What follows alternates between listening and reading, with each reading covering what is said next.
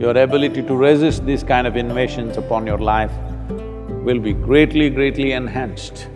You must take enormous care about the water because it's seventy-two percent.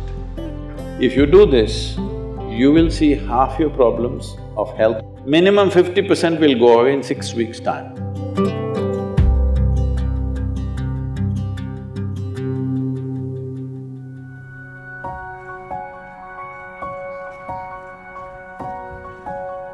Uh, most people develop relationship with the soil only after they die. But it's very important to develop relationship with the soil when you're alive.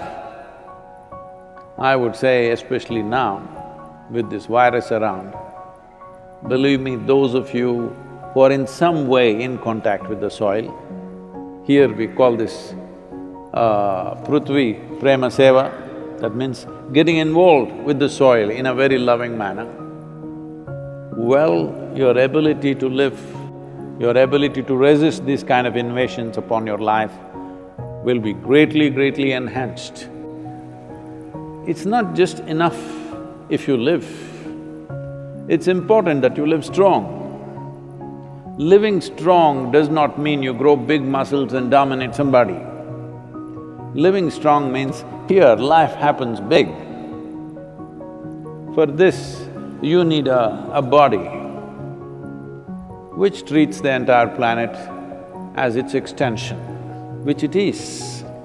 So, uh, it's very important that you bring this, all of you who are here at the Isha Yoga Center, we will set up some processes for you so that every one of you, at least once in three days, your hands and feet or in the soil, very important.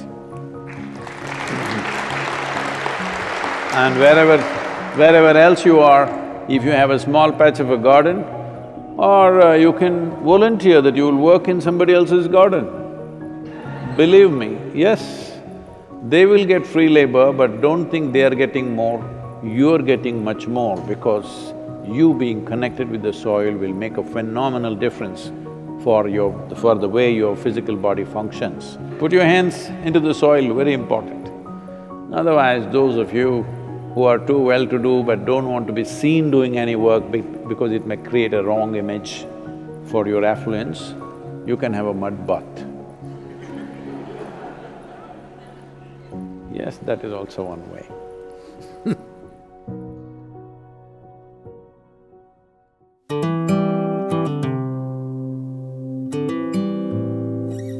Just bring forty to fifty percent of the food in its raw form, that means it's alive.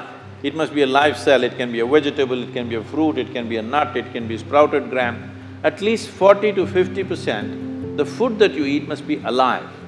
You eat dead food and you want to live, this is a little difficult thing to do, because you have to raise the dead now. When you cook the food, to digest the food, all the ingredients necessary for digestion are not in the body alone. The food also brings these enzymes. When you cook the food, you are largely destroying these enzymes.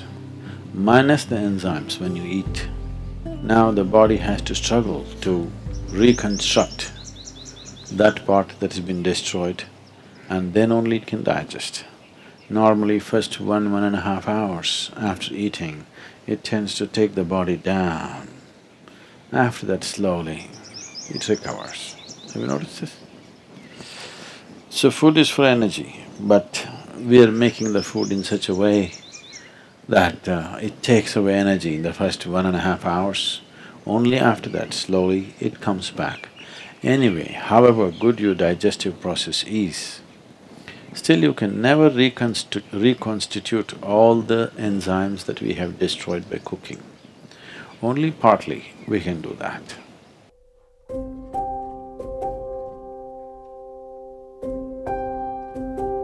One simple thing can be just a shower. Always to shower before go to bed, it'll make a lot of difference. In this weather, maybe cold showers are difficult, so you go for lukewarm showers, don't go for hot showers in the night. Go for lukewarm showers, it makes you alert. So you will think, oh, I cannot sleep. It doesn't matter, you will sleep 15, 20 minutes or half an hour later, but you will sleep better because it will take away certain things. When you shower, it is not just the dirt on the skin that you're taking away.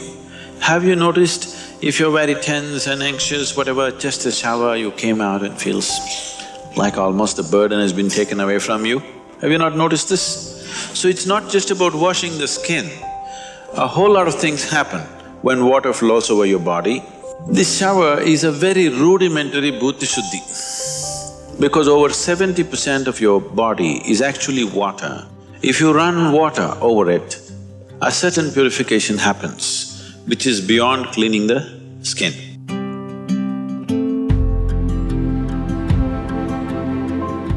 You must take enormous care about the water because it's seventy-two percent and it has tremendous memory. If I open this water, even without opening, if I say something to this water, it remembers. There has been lot of experiments in this direction. So, uh, if you take this water from wherever the waterworks is and pump it to your house, let's say it went through fifty bends, forced, pumped forcefully with a certain force, which naturally is done, and you're living on twelfth floor of the apartment, so further forced up. Now they're saying, if it goes through fifty bends, about sixty percent of the water has turned poisonous. Immediately when it comes in the tap, if you take it and immediately drink it, it will work as poison in your system. If you take it and hold it for some time, it will undo itself again. Because the poisoning is not chemical, it is molecular. Molecular changes are happening, no chemical changes happening. This is why Traditionally, your grandmother always told you, always you must gather the water, keep it overnight in your house in a properly cleaned vessel with vibhuti and kumkum on it and one flower on it. Yes or no? In traditional homes, only tomorrow morning you drink it. Not as soon as it comes inside your house, you don't drink it because it carries all kinds of memories. In very traditional homes, people every day do puja to the water pot. Yes? And you never drink the water as soon as it comes. You keep it, give it enough time to undo itself from whatever nonsense it has gathered so that it is suitable for you when you drink it. Water you must take care because it's seventy-two percent. It's more… it's first class, you know, more than passing mark.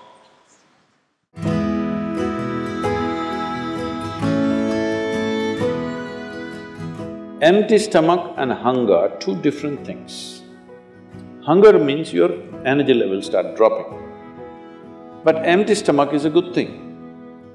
In the yogic sciences, today modern science also is coming in line with this.